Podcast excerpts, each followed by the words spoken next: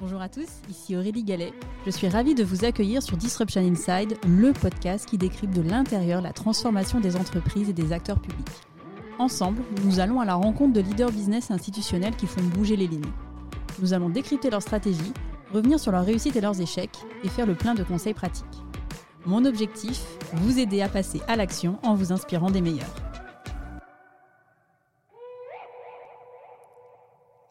Bonjour à tous. Cette semaine, j'ai le plaisir de faire témoigner à mon micro Vanessa Hazard, responsable RSE de Europcar Mobility Group. Vanessa, c'est le parcours d'une femme engagée qui a commencé sa carrière dans l'humanitaire avant de prendre la décision de changer le système de l'intérieur en agissant en faveur du développement durable au sein de grands groupes. Depuis un peu plus de trois ans, Vanessa est en charge de la stratégie RSE d'Europcar Mobility Group. Vanessa est également membre du comité de pilotage du groupe de travail RSE du Pacte mondial Réseau France et membre du conseil d'administration du Collège des directeurs du développement durable, C3D. Dans cet épisode, je vous emmène découvrir le parcours de cette femme engagée et décrypter les dessous du programme RSE d'Europecar Mobility Group. Notre bilan carbone, c'est 98% euh, du, du, scope 3, donc des émissions indirectes. Notre bilan carbone, c'est environ 3 millions de, tonnes de, CO2 par an, principalement euh, lié à l'usage euh, de nos véhicules par nos clients. Donc forcément, l'enjeu, l'enjeu est important, l'enjeu de business est important. Donc, euh, pour, répondre, pour répondre plus précisément à votre question, donc, ces engagements ont donné naissance à un plan de réduction carbone avec sept axes de travail je ne vais pas tous les citer, mais euh, ce serait trop long. Mais euh, on va dire le plus important, c'est euh, le, changement de, notre mix de flotte de voitures avec évidemment un axe d'électrification très important.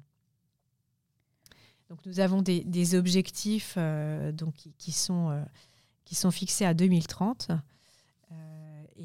Et, donc l'idée, c'est de soutenir ces objectifs via ce plan d'action. Donc forcément, euh, on travaille avec tous les métiers puisque c'est suffisamment structurant, parce que ça touche euh, à notre business. Donc c'est à la fois avec les opérations, c'est à, la fois avec la flotte, parce que c'est quand même eux qui achètent, qui achètent les voitures mais c'est aussi avec bah, les lignes de, clientèle, les, différentes, les différentes business lines avec qui on, doit travailler pour créer les offres aussi qui soient suffisamment attractives pour, euh, développer euh, l'usage de ces véhicules.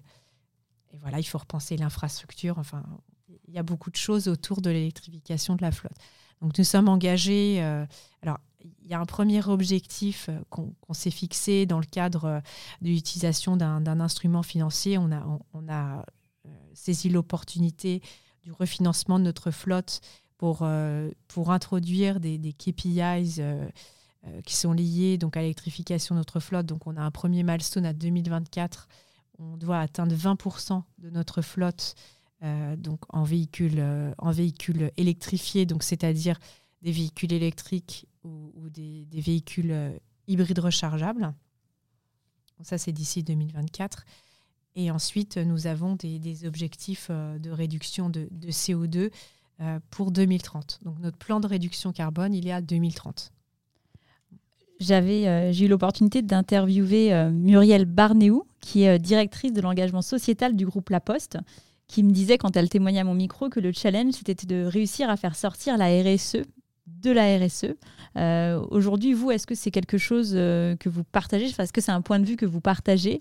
Et comment est-ce que justement vous arrivez à faire sortir la RSE de la RSE je, suis tout à fait d'accord avec ce propos. le, défaut finalement de, de ce métier, c'est que on peut rapidement travailler en silo puisque voilà, on a au départ on a notre reporting, notre plan d'action, et, finalement on se rend compte que ce plan d'action, bah, il devient stratégique, et donc il faut impliquer de plus en plus euh, les métiers. Hein. Là, j'ai cité, euh, cité quelques métiers, mais sur d'autres piliers, par exemple les achats responsables, bah, forcément, bah, on travaille étroitement euh, avec le directeur des achats.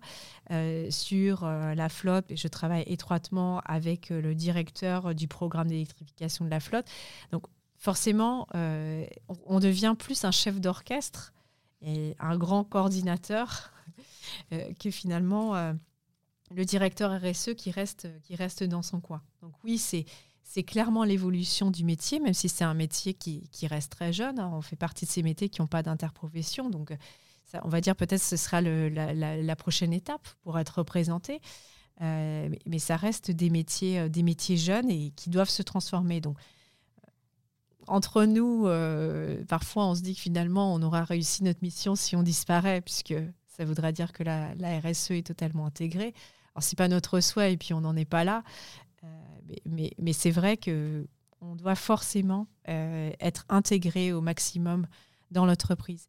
Et, et, ça me fait penser, ça me fait penser que finalement, la gouvernance RSE, c'est vraiment un point clé. Déjà, à qui le directeur euh, rapporte euh, Où est-ce qu'il est placé dans l'entreprise À quel point sa voix porte C'est des questions qui sont fondamentales pour garantir l'efficacité de l'action.